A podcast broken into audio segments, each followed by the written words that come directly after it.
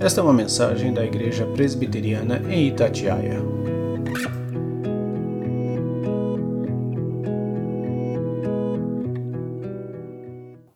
Efésios capítulo 2, do versículo 1 ao versículo 3.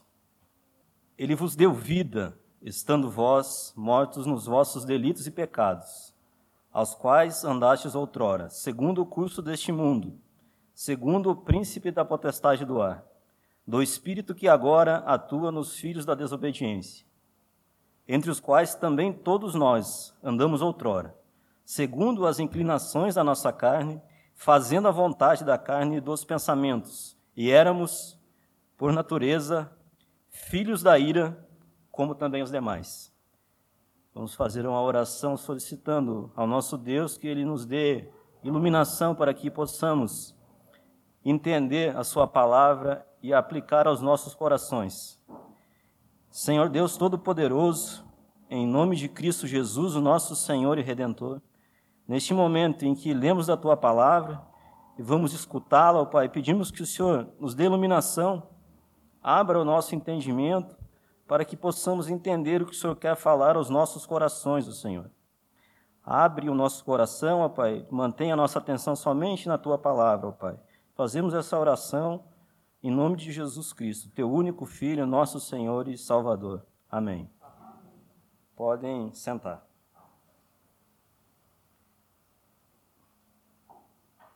É...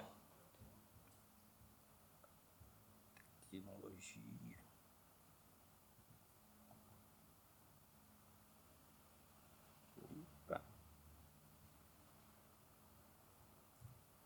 Tal da tecnologia, irmão aqui.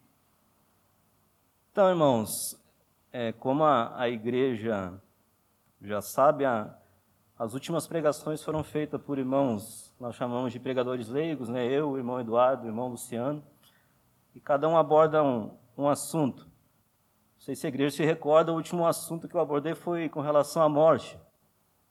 Um assunto um pouco delicado. E hoje eu vou tratar de um outro assunto também. Os dois vêm de Deus. A morte vem de Deus, como a gente viu numa das últimas pregações, e hoje nós vamos falar sobre a vida que vem de Deus. Ele que dá a vida para todos nós. E tomamos por base o texto de Efésios 2.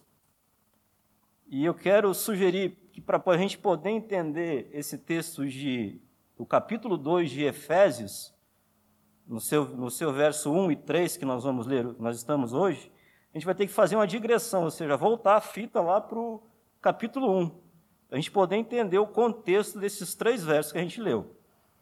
Então, aqui Paulo está falando à, à igreja de Éfeso, né, através de uma carta, e ele, no capítulo 1, todo o capítulo 1, ele faz o seguinte: ele faz uma, um desenvolvimento dizendo como é que o Deus triuno, Deus Pai, Filho e Espírito Santo, desculpa, é, atuou na redenção do homem.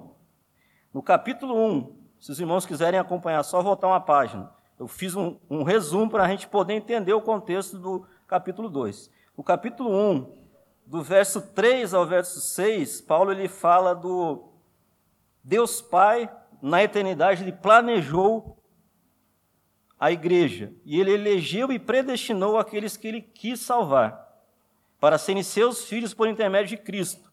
Isso ele fez essa exposição do verso 3 ao verso 6 do capítulo 1.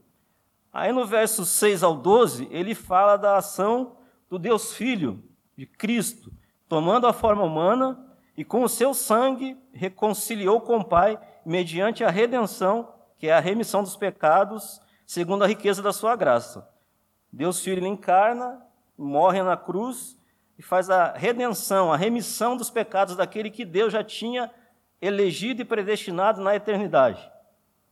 Segundo a riqueza da graça de Deus, e eu não coloquei aqui, mas gostaria que os irmãos acompanhassem, segundo o beneplácito da sua vontade.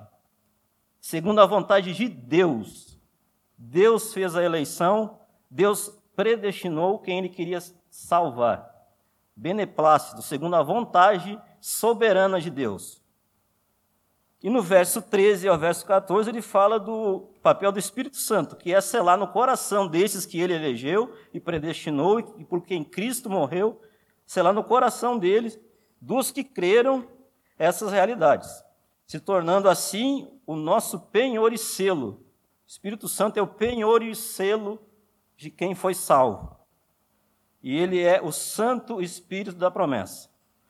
E no verso 12, para a gente poder entender, Paulo diz assim, voltando: Assim de sermos para louvor da Sua glória, nós, os que de antemão esperamos em Cristo, ou seja, os judeus. Aqui Paulo está se referindo aos judeus para os efésios. Aquele que está se referindo aqui aos judeus. E no verso 13 ele também diz: Em quem também vós, os gentios, Aqui ele se refere aos efésios, que não eram judeus, embora a gente saiba que na igreja de Éfeso existiam judeus, mas a grande maioria era de não judeus, os chamados gentil, gentios, de quem ele está dirigindo a carta. E aí ele reforça replicando: Nós, os judeus, esperamos em Cristo, porque nós tínhamos a, as promessas do Antigo Testamento, mas vós, que não sois judeus, depois que ouvistes a palavra da verdade, isso está no decorrer, o evangelho da vossa salvação, tendo nele também crido, fosse selados com o Santo Espírito da promessa. Ou seja, os judeus, que ele está dizendo que eram eles, tinham as promessas do Antigo Testamento. E depois os gentios, quando ouviram a pregação do Evangelho e que também creram, foram selados com o Espírito Santo da promessa, o qual é o penhor da nossa herança até o resgate da sua prosperidade em louvor da sua glória. E aí, na, na sequência, no verso 15 até o verso 23 do capítulo 1 ainda, Paulo ele faz uma oração para que esses leitores de Éfeso entendam o que ele está falando. Ele faz uma oração para que eles entendam aquilo que ele estava descrevendo, que é a ação do Deus Pai, Deus Filho e do Espírito Santo. Só que agora a gente vai pular essa oração e vamos direto para o verso 1 que a gente iniciou a leitura, que diz o seguinte: Ele vos deu vida. A primeira palavra que ele fala no capítulo 2. E aqui ele se refere a quem? Ele se refere aos Efésios. Está dizendo que ele vos deu vida.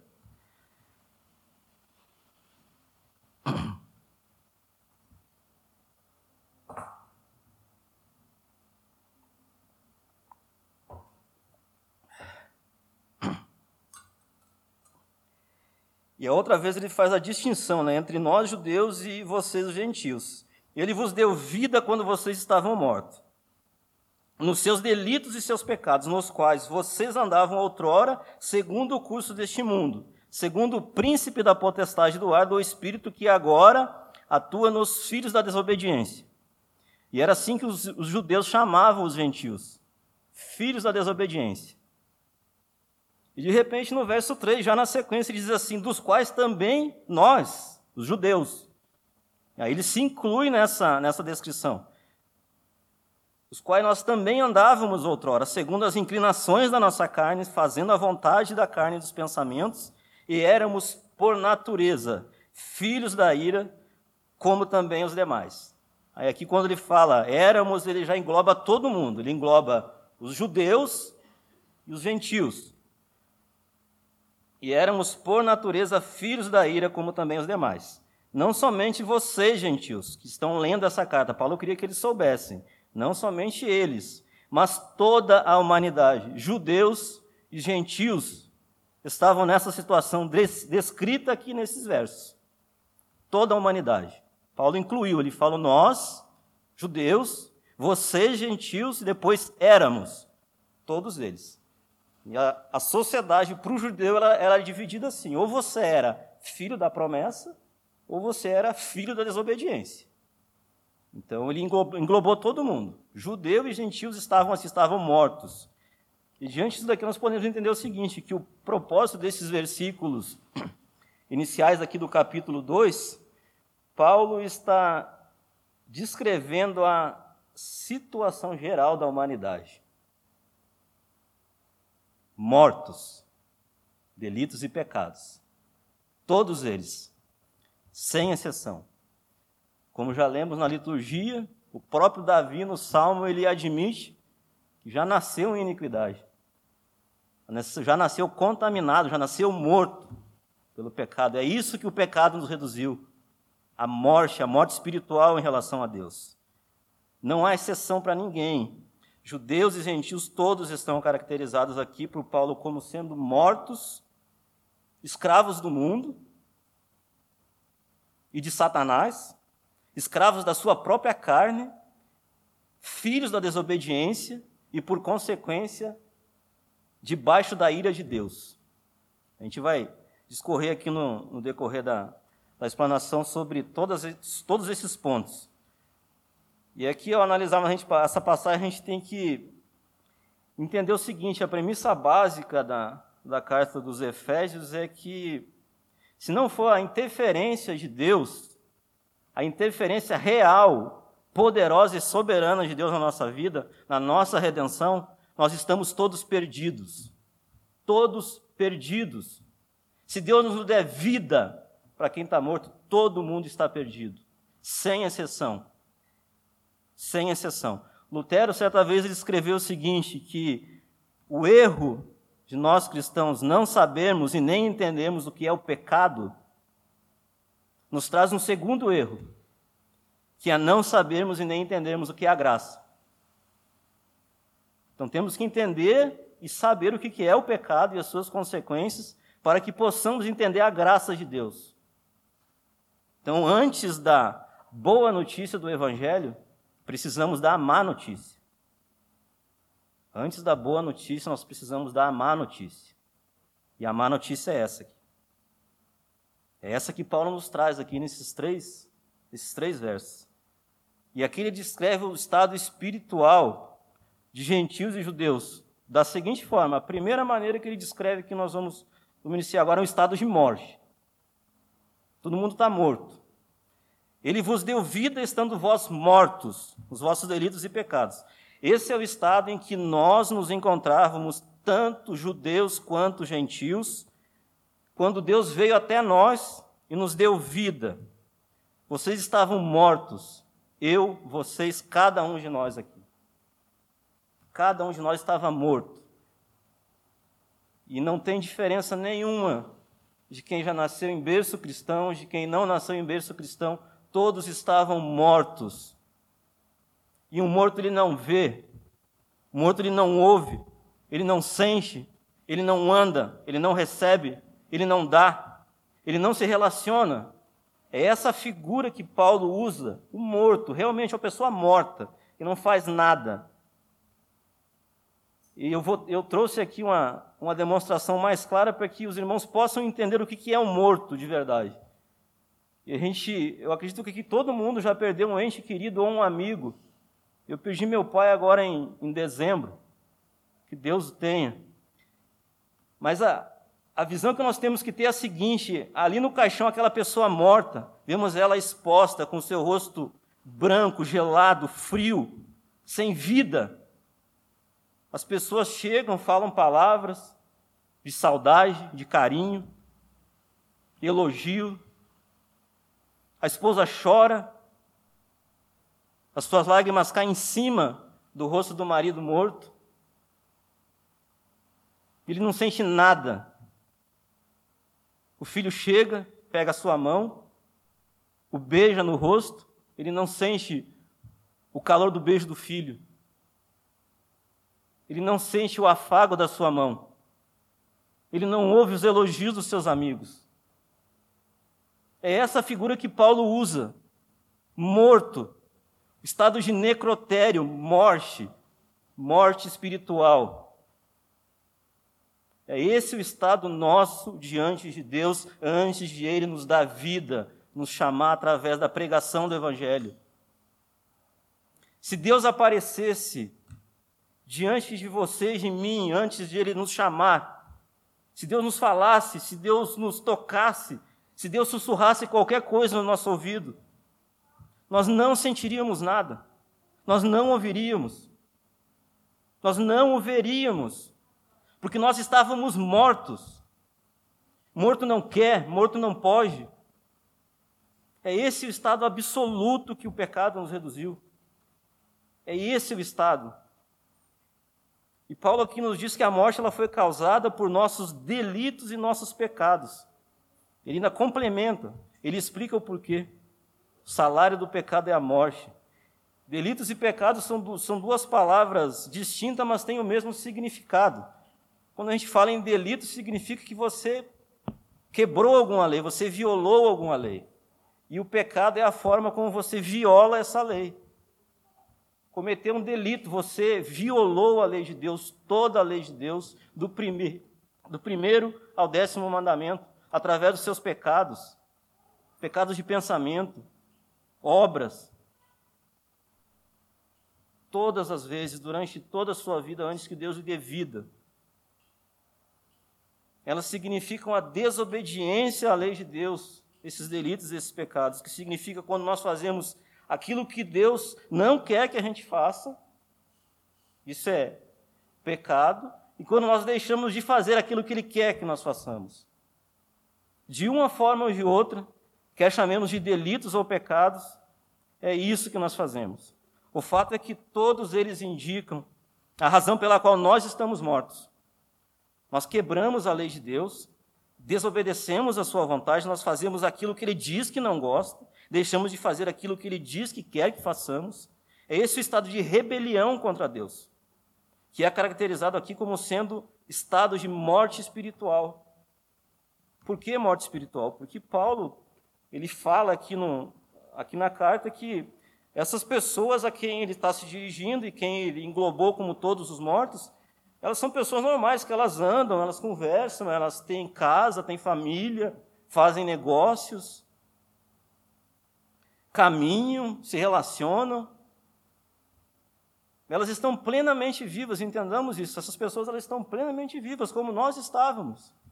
Nós éramos vivos, nós nascemos, nos desenvolvemos, crescemos, envelhecemos e morremos. Mas diante de Deus, o estado dessas pessoas que Paulo descreve aqui é estado de morte. E muitas vezes essas pessoas acontecem, eu acredito que todos os irmãos já, já perceberam isso ou já presenciaram, que às vezes essas pessoas que estão mortas espiritualmente, elas até sentem alguma coisa, alguma, têm algum sentimento religioso. Elas pensam, raciocinam que existe algo além dessa vida. Mas diante de Deus elas continuam absolutamente mortas morta, sem poder fazer nada, inerte, como se estivesse num necrotério, gelado, sem poder se mexer. Morto não pode fazer nada. Se nós oferecemos o evangelho para o morto, ele não vai ter reação nenhuma. Nenhuma. Oferece o evangelho para um, para um descrente. Qual a reação dele? Nenhuma. Está morto. Você pode pregar para ele o dia inteiro, um ano inteiro, 20 anos, 10 anos. Ele não vai reagir, ele está morto. Espiritualmente, para Deus, ele está morto, ele não tem comunhão com Deus. E muitas vezes a gente não percebe isso. A pregação do Evangelho, a, o desafio que a Bíblia nos traz é essa. É esse desafio, é pregar para o mundo morto. Deus nos dá a comissão de nada mais, nada menos que com a pregação do Evangelho ressuscitar cadáveres. O mundo está morto nos seus delitos e pecados. É isso que nós temos que fazer: anunciar o Evangelho para mortos. O segundo estado que Paulo descreve aqui, o estado de escravidão. Paulo diz que judeus e gentios, além de mortos, estão sob estado de escravidão. E essa escravidão se podem acompanhar, são escravidão de três coisas: a escravidão do mundo, a escravidão de Satanás e escravidão da própria carne e dos seus pensamentos. E a palavra mundo, aqui no, aqui no contexto, ela se refere à humanidade caída, não, não se refere ao mundo natural, à natureza. Aqui Paulo diz mundo quando se refere a toda a humanidade caída. Essa humanidade está morta em ofensas e pecados, mas viva biologicamente. Eles se divertem, eles saem, eles fazem negócios, têm família, o mundo continua funcionando, como a gente vê, apesar dessa morte espiritual. O mundo caminha, a sociedade evolui, as pessoas se relacionam, formam família. Entretanto, esse mundo ele não, entretanto, esse mundo ele não tem Deus. E esse mundo ele tem uma cultura que é o que a gente vê hoje. Ele tem uma maneira de ser o mundo.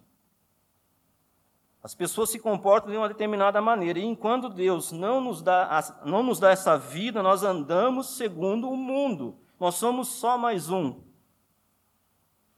É isso que Paulo diz: enquanto Deus não te der vida, você é só mais um no meio da multidão. Você anda conforme o mundo, segundo o curso dos demais. Segundo a última novela, o último filme, o último BBB, o último aplicativo, o último cantor famoso. É isso que significa andar segundo o mundo. Esse mundo aí que não quer saber de Deus. O mundo não quer saber de Deus.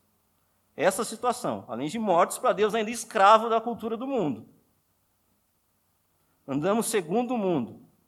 Mas não só segundo o mundo. Paulo vai mais a fundo ainda. Nós não andamos só segundo o mundo quando não temos Deus.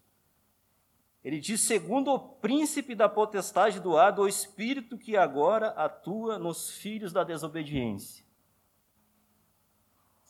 Príncipe da potestade do ar. Não somente escravos do mundo, andando junto com a multidão, seguindo a cultura do mundo, nós andamos segundo o príncipe da potestade do ar. E Paulo aqui é claro, ele está falando de Satanás, diabo. Mortos andando segundo o mundo, sem Deus, mais um no meio da multidão, e ainda escravo da vontade de Satanás. E aqui ele se refere como sendo príncipe da potestade do ar, ou no original grego, príncipe dos poderes aéreos.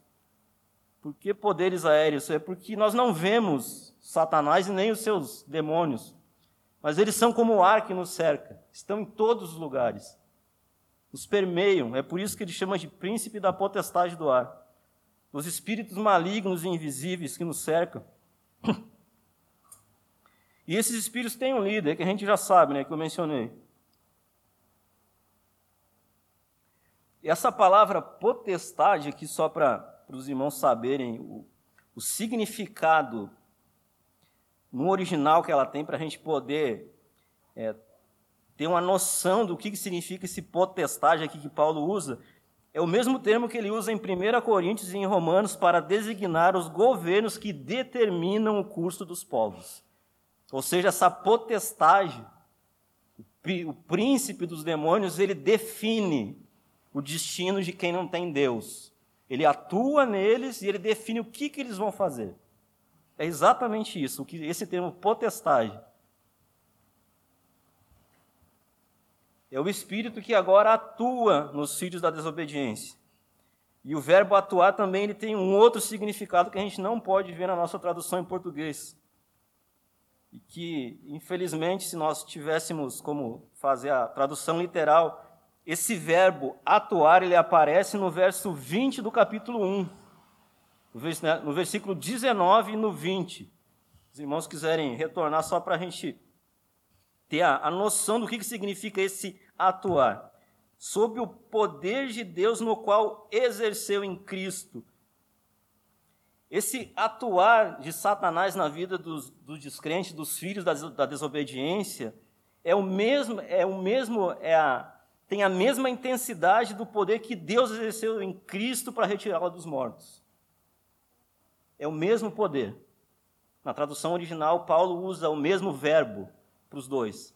Então, da mesma maneira em que Satanás ele atua nos filhos da desobediência, Deus atuou em Cristo para retirar ele dos mortos. Então, enquanto Deus nos dá vida, nos tira da morte e nos fortalece através do seu Santo Espírito, Satanás ele dá morte para os filhos da desobediência. Ele os mantém na escuridão, mantém com o coração endurecido, os mantém cegos, é isso que Satanás, é isso que significa esse atuar de Satanás.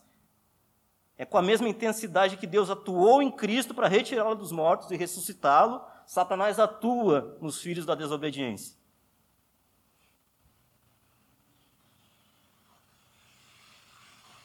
No mundo espiritual, irmãos, é um, é um campo que eu não gosto muito de, de entrar, mas eu sou obrigado a dizer que no mundo espiritual não existe meio termo.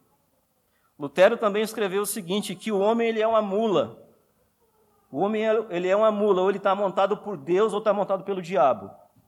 Não existe meio termo, não existe um meio crente ou um meio descrente. Ou você está montado por Deus ou pelo diabo. É isso que Paulo diz, né? Que enquanto Deus atua nos seus filhos, Satanás também atua nos seus. Atua nos filhos da desobediência. Filho da desobediência. Era o termo usado pelos gentios, como eu expliquei, pelo, pelos judeus para se referir aos gentios.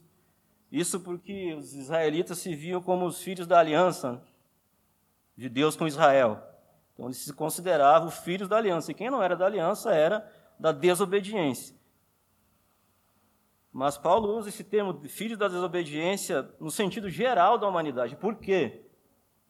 O primeiro casal fez isso, desobedeceu a Deus. Adão e Eva desobedeceram a Deus. E ele incluiu todos aqui. Depois ele se inclui também os judeus nessa mesma categoria de desobedientes. E por consequência, filhos da desobediência, os filhos dos filhos de Adão foram desobedientes. E tudo isso formou o mundo. E depois Paulo classifica como mundo. A desobediência foi passada por geração ordinária, ou seja, o seu filho herdou o pecado de Adão, eu herdei o pecado de Adão. Todos nós herdamos o pecado de Adão. E aí os irmãos podem pensar, mas não é justo. Foi Adão que pecou, o que, que eu tenho a ver? Ele era o nosso representante. Se nós estivéssemos lá, faríamos a mesma coisa. Da mesma maneira em que nós herdamos o pecado de Adão, se nós fôssemos ver que a gente não tem nada a ver com o pecado de Adão, a gente não poderia ser salvo pelo sacrifício da cruz, porque nós não estávamos lá. Nós não fomos pregados na cruz. Filhos da desobediência.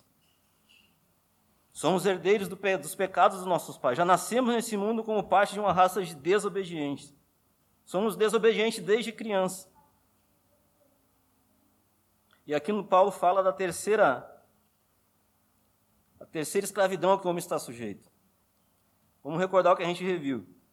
Mort, mortos, primeiro, descreve o nosso estado de impotência diante de Deus. Depois da nossa escravidão a três coisas ao mundo, Satanás e a nossa própria carne, que é o que ele vai abranger agora, os quais também todos nós andamos outrora segundo as inclinações da nossa carne, fazendo a vontade da carne e dos nossos pensamentos. A carne aqui é descrita como, na escrito na Bíblia, né, ela como a, essa natureza pecaminosa nossa, né, essa, essa vontade que a gente tem inclinada para o mal. É isso que é a carne que a Bíblia tanto se tanto se refere. Mas especificamente a gente usa o termo carne porque tudo que a gente faz para satisfazer, para satisfazer isso é para satisfazer o nosso corpo, a nossa vontade, aquilo que nos traz conforto.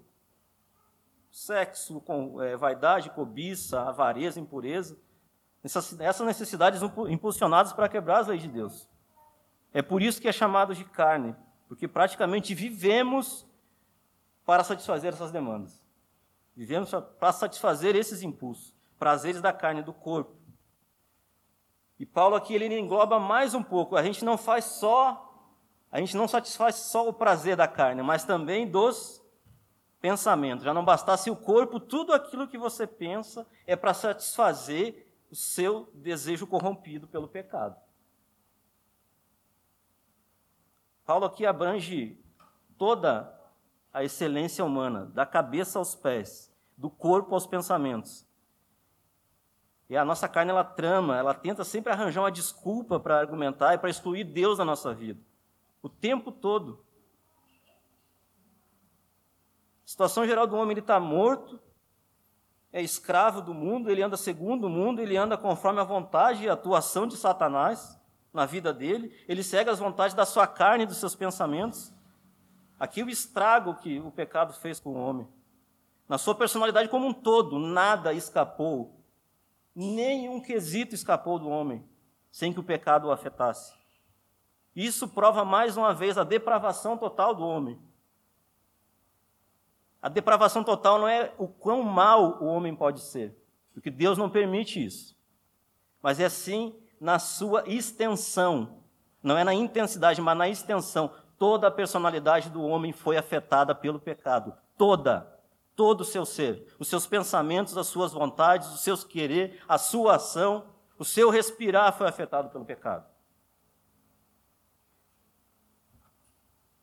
Nenhuma faculdade ficou livre. Todas as áreas da nossa personalidade. Todas. E Paulo acrescenta mais uma coisa no final do verso 3: por natureza, ou seja, por nascimento, filhos da ira, como também os demais. Morto, escravo do mundo, do diabo, escravo da sua própria carne, do seu pensamento, e por natureza, por ter nascido assim, filho da ira de Deus. Não só nós, não só nós os judeus, mas os gentios também, filhos da ira por natureza. É isso que significa por natureza. Ira de Deus, irmãos, a gente tem que saber o que é ira de Deus. A ira de Deus não tem nada a ver com a raiva humana. A ira de Deus é a justa reação da sua santidade ao pecador que o desafia, ao pecador que o confronta, ao pecador que se atreve a desobedecê-lo.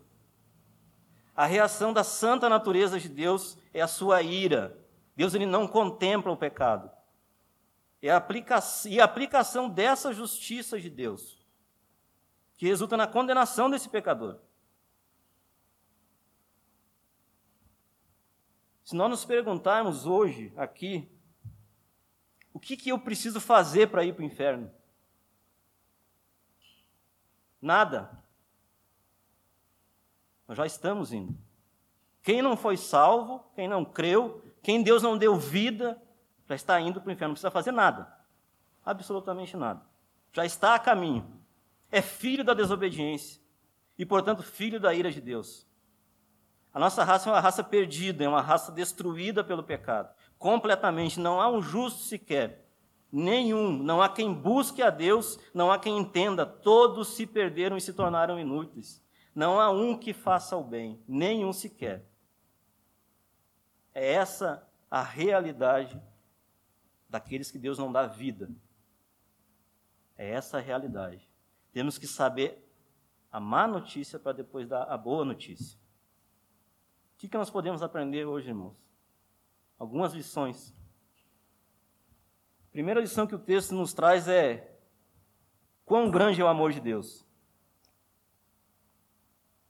Quão grande é o amor de Deus. Ele nos amou nessa situação. Nós, os que, os que aqui nos reunimos hoje, nos amou nessa situação. Ele nos deu vida.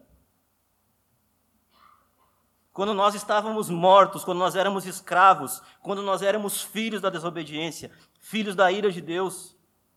Que grande amor de Deus. Em nos dar vida quando nós éramos seus inimigos, quando nós éramos culpados, aliados do pecado, aliados de Satanás aliados do mundo. Mas Deus teve misericórdia e se compadeceu e nos deu vida. A segunda lição é quão grave é a situação do homem. Quão grave é a situação do homem sem Deus. O homem não precisa de emenda, de remendo. Ele não precisa se corrigir. O homem precisa de ressurreição. É isso que o homem precisa. O caso não é de curativo, o caso não é passivo de cirurgia corretiva. A situação de perdição do homem não é tal que ele consiga fazendo boas obras aqui, tomando decisões boas ali, indo numa igreja. O homem precisa de regeneração. Não é questão de dizer que daqui por diante eu vou tentar me emendar, vou tentar ser bom. A triste notícia é que isso não vai resolver. Não vai resolver. Você não precisa de emenda, eu não preciso de emenda. Nós não precisávamos de emenda. Nós precisávamos nascer de novo. Nós precisávamos de vida, vida completa. E foi isso que Deus nos deu. Não adianta remendar o morto. Tem que dar vida para ele. A terceira lição que o texto nos ensina é como é grande o poder de Deus. Como é grande Paulo aqui nos deixa ver o que ele fala no capítulo 1. Lembre que eu falei que nós íamos pular a parte da oração que era do versículo 15 Então, nessa oração, Paulo ele dizia basicamente o seguinte: ó, ele, ele, estava, ele, ele falou da ação de Deus, ele estava orando para aquele, que aqueles crentes de Éfeso entendessem a maravilha do poder de Deus, a suprema grandeza do poder que, ele, que Deus atuou em nós, que é igual à ressurreição de um morto. Agora nós estamos vendo por que, que Paulo orou. Por que, que Paulo diz por que, que o crente precisa entender a grandeza do poder de Deus? O crente só vai entender a grandeza do poder de Deus se primeiro ele entender a situação dele. Paulo fala isso, eu oro para que vocês entendam a situação que vocês estavam e a grandeza do poder de Deus em ressuscitar vocês dos mortos. O crente tem que primeiro entender a situação dele, quando largado a si próprio. Sem a graça de Deus, sem a vida que vem de Cristo. É isso que nós somos.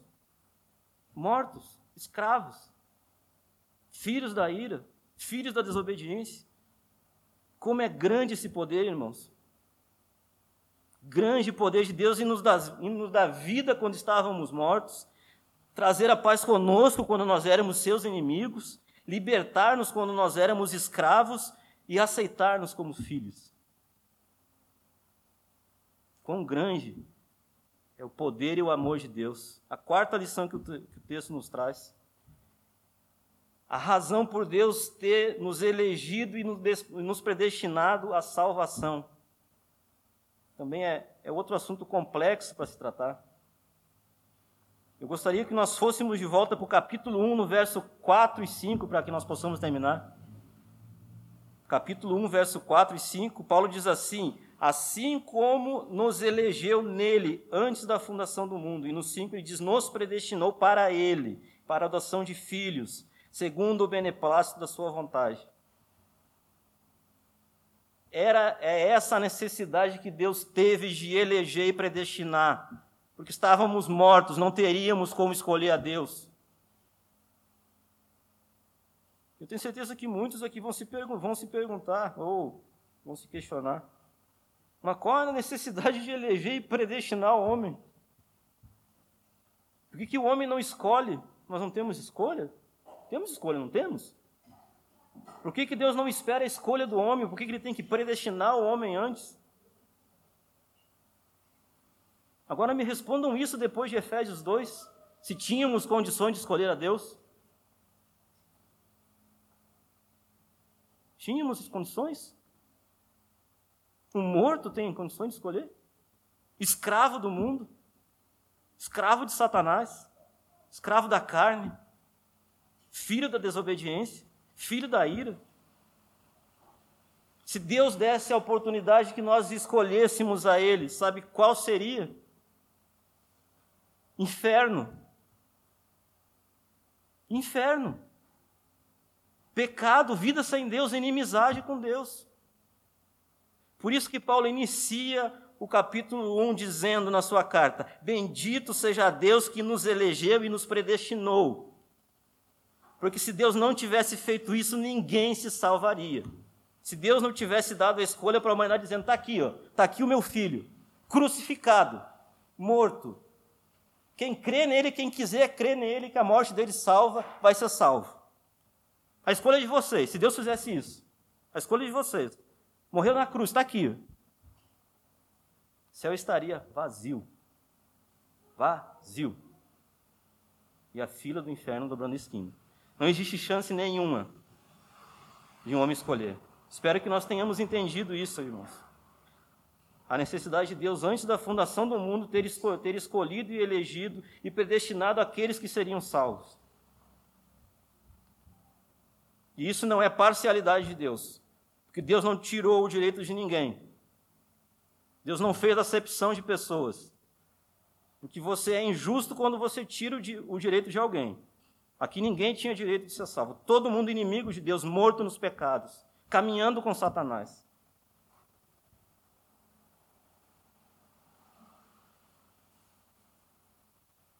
por amor à raça humana, Deus olhou para os homens e disse: Não vou deixá-los todos ao inferno. mas salvarei alguns dentre eles. Isso é amor e misericórdia. Porque a punição desses que ele salvou, ele aplicou em Cristo na cruz. E os que já estão indo para o inferno não estão sofrendo injustiça nenhuma.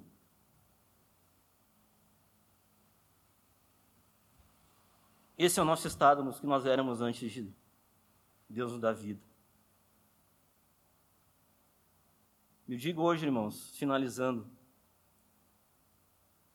nós devemos rejeitar todo tipo de evangelho que tenta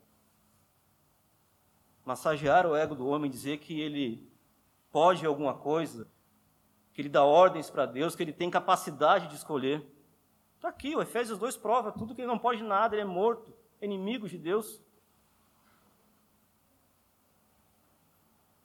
Esse evangelho nós temos que recusar ele, temos que combater ele, porque eles não trazem uma análise adequada da situação do homem diante de Deus. E por consequência, ele não traz uma solução também. Não existe mudança de vida, não existe novo nascimento, não existe regeneração. Quem segue esse evangelho falso. Aquele tipo de culto que coloca o homem no centro de tudo, que o glorifica. O culto é um entretenimento que faz o homem se sentir bem, às vezes até pecando. Um falso evangelho que não expõe a verdade. Nós temos é que fazer com que o homem se sinta mal, que ele veja o quão pecador ele é, para que ele corra pedindo misericórdia aos pés da cruz de Cristo, para que Deus o salve, para que ele dê vida. E hoje à noite, meus irmãos, se você crê nisso que foi lido, será só pela graça e pela misericórdia de Deus. Porque o Filho de Deus morreu por pecadores como eu, como vocês, e não por justos. E que Deus, nosso Senhor, antes da, fundo, da fundação do mundo, nos amou, nessas condições que eu falei aqui, que Paulo fala. E disse para cada um de nós que estamos aqui hoje, cremos: não vou deixar vocês perdidos nos seus pecados, nas suas ofensas eu vou trazê-los para mim. Através da morte e do sacrifício do meu filho. Que Deus nos abençoe, irmãos.